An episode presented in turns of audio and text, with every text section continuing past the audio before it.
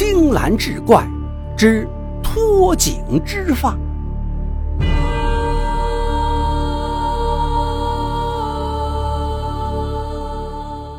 明万历年间，督察院周大人府上发生了一件怪事。那天，周大人刚下朝回府，突然听得院中乱成一团。一个家丁来报：“大人，不好了，公子疯了！”周大人赶忙赶到院中，只见儿子披头散发、龇牙咧嘴，一会儿在地上打滚，一会儿又啃咬树皮，一会儿又爬到树上，远看就像个猫一样。儿子周今天今年十七了，打小就爱跟猫玩，该不会是？周大人心中一紧，赶忙找来各路郎中，郎中们望闻问切一番，说周今天得的是疯猫病，要想治，一个字难。周大人只有这一根独苗，看儿子人不人鬼不鬼的样子，是心如刀绞。这一天来了一个江湖郎中，眼大如蛤蟆，说话瓮声瓮气。周大人想，名医都请遍了，这个游医有戏吗？哎，死马当做活马医吧。蛤蟆眼一番诊治下来，说法跟前面几位郎中差不多。周大人一时心灰意冷。就在他几乎绝望之时，蛤蟆眼又说话了：“大人，这疯猫病啊！”说白了是邪性作怪。小的老家有个偏方，说可用几缕脱颈之发做药引子，以正压邪，没准儿能奏效。周大人一听傻眼了，脱颈之发可不是一般的头发。在明朝，如果皇帝判一个人有罪，而且罪当斩首，但又念其有功，可以削发抵罪，那削下来的头发就是脱颈之发。在民间，人们相信正能压邪，而削发抵罪的必是忠臣义士。所以，这用脱颈之发做药引子治邪病的偏方，周大人也不是第一回听说。可脱净之发到哪儿弄去？一来这个人必须是大官，二来要正直，这倒好办。可是犯了龙怒，以发抵罪，太难了。周大人试着向几个关系不错、正直不阿的同僚讨来几缕头发，烧成灰入药，却毫无功效。蛤蟆眼听说了头发的来源，嘴一撇道：“周大人，您别瞎忙活了，就是皇帝老儿的头发都不行。这脱颈之发，必须是大臣要以发抵罪那几缕头发。要是放在前些年，倒是不难找；现在呀，估计悬。”周大人听懂了蛤蟆眼的话外之音。眼下朝廷里有个权倾朝野的太监，为非作歹多年。以前一些弹劾他的大臣都惨遭陷害，有的削发抵罪，有的受害致死。多年过去了，当初被削发的官员皆已离世，而今的官员都变得世故圆滑，成了轻易不作声的哑巴官。周大人把自己关在房里一整天，终于想明白一个道理：能救儿子的或许只有自己。他为官多年，从前也敢于直谏，可后来发现朝廷一片乌烟瘴气，为了明哲保身，也就不敢再得罪小人了。可今时不同往日，周大人暗自发誓，为了儿子，必须冒死一试。若觐见弹劾奸臣，极有可能被奸臣反咬一口。皇帝要定罪，念在自己对朝廷也算有功，或许可以削发抵罪。就算皇帝大怒要砍头，那从自己头上削下来的头发也是脱颈之发。为了儿子，舍出这条老命又如何？这一天，周大人没有急于上朝，而是穿得破破烂烂，蹲在一家字画店的门口。字画店一开门，他赶紧闪了进去，这儿看看，那儿瞅瞅，最后目光落在一幅山水画上。说实话，那幅画画工低劣，山不像山，水不似水，与名人字画一比，简直是不堪入目。偏偏周大人还就看上了，说要买下这幅画。店主一皱眉头，仔细打量了周大人一番，摇摇头说：“不卖。”周大人微微一笑，道：“自己人，我与作画之人相识。”店主笑而不语，收了银子就把画给了他。周大人上朝后，扑通一声跪倒在朝堂之上，说自己耽误上朝，罪不当赦。皇帝问何原因，周大人从袖子里抽出一幅画，说自己从字画店经过，被一幅名画迷住了，有心想买下，但无奈画作名贵，自己回府拿钱，又向邻居借了不少，凑足五百两银子才买了下来。自己十几年的俸禄全都搭进去了。皇帝一听来了精神，快让朕看看是什么字画，让爱卿欲罢不能吧。打开画作一看，皇帝差点都笑了。这哪叫画啊？画中的风景全是败笔，就算是小书童也能画得比这强。皇帝问爱卿：“这幅画竟要五百两？以朕看，画者的水平实在太过平常，连五文钱都不值啊。”周大人说：“臣绝不敢犯欺君之罪。如果皇上不相信，可以派人去那家店里查问。”皇帝问：“这是哪位大家的画作啊？”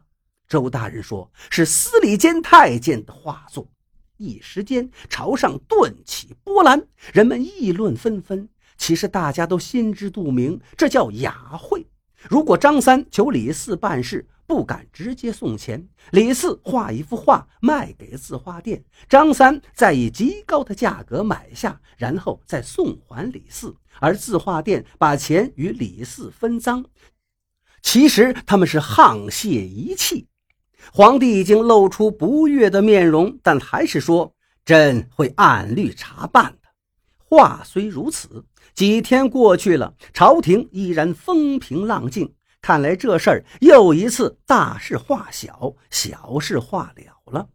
周今天的状况是越来越差，茶不思，饭不想，唯独喜欢吃生鱼。把鱼递到他面前，他连鱼鳞都不去，直接活吞进肚，俨然变成两条腿的猫了。周大人见此，心想：若再不趁热打铁，扳倒奸臣，拿到脱颈之法，我这儿子保不齐就没了呀。周大人明白，要想让皇帝把心腹查办，必须下一剂猛药。于是他暗地里安排了线人，几经探查，终于探得太监的谋逆之罪。现在是万事俱备，只欠东风。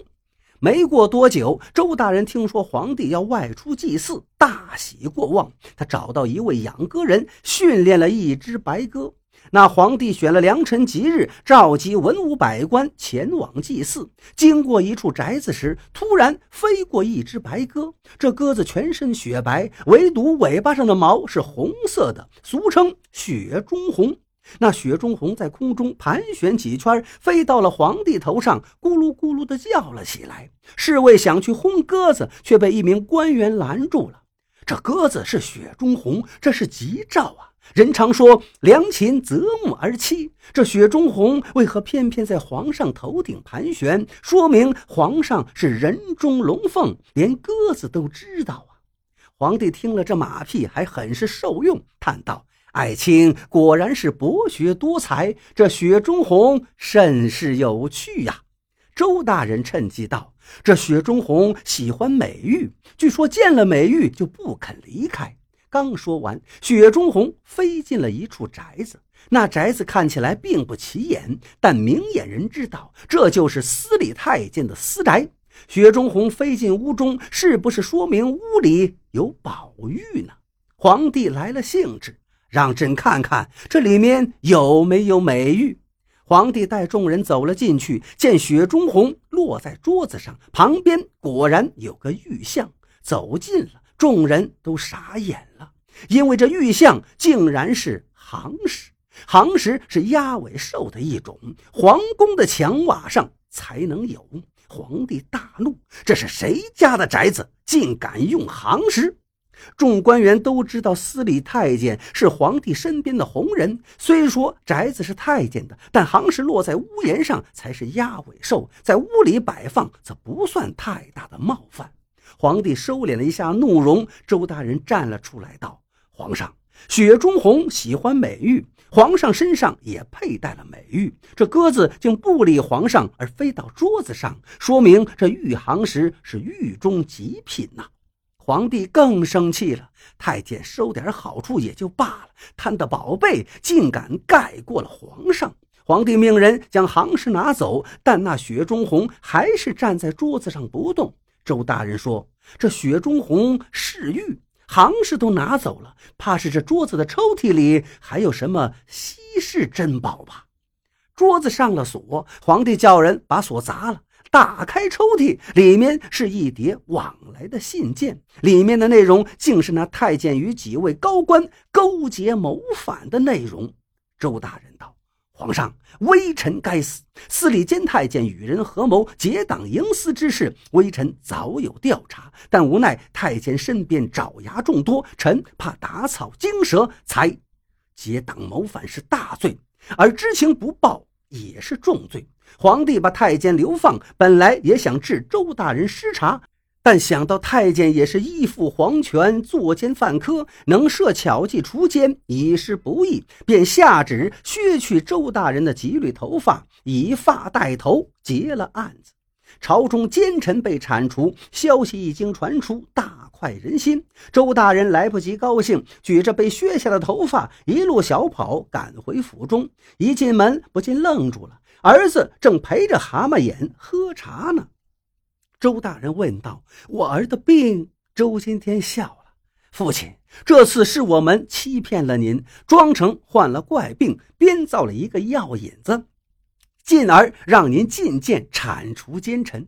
这件事我知道，父亲一直想做，就是顾虑家中老小，才选择明哲保身。眼看奸臣一日不除，百姓就无一日安生，我们就出此一计，望父亲切莫怪罪。”蛤蟆眼也道：“周大人，原谅我们出此下策。不过您看，朝廷虽噤若寒蝉，但是只要有一个人带头摇旗呐喊，铲除奸臣，大家一定会一呼百应的。”周大人非但没有生气，相反还很有些自责。他将这缕脱颈之发悉心收藏起来，时刻提醒自己：为官清正，切莫助纣为虐。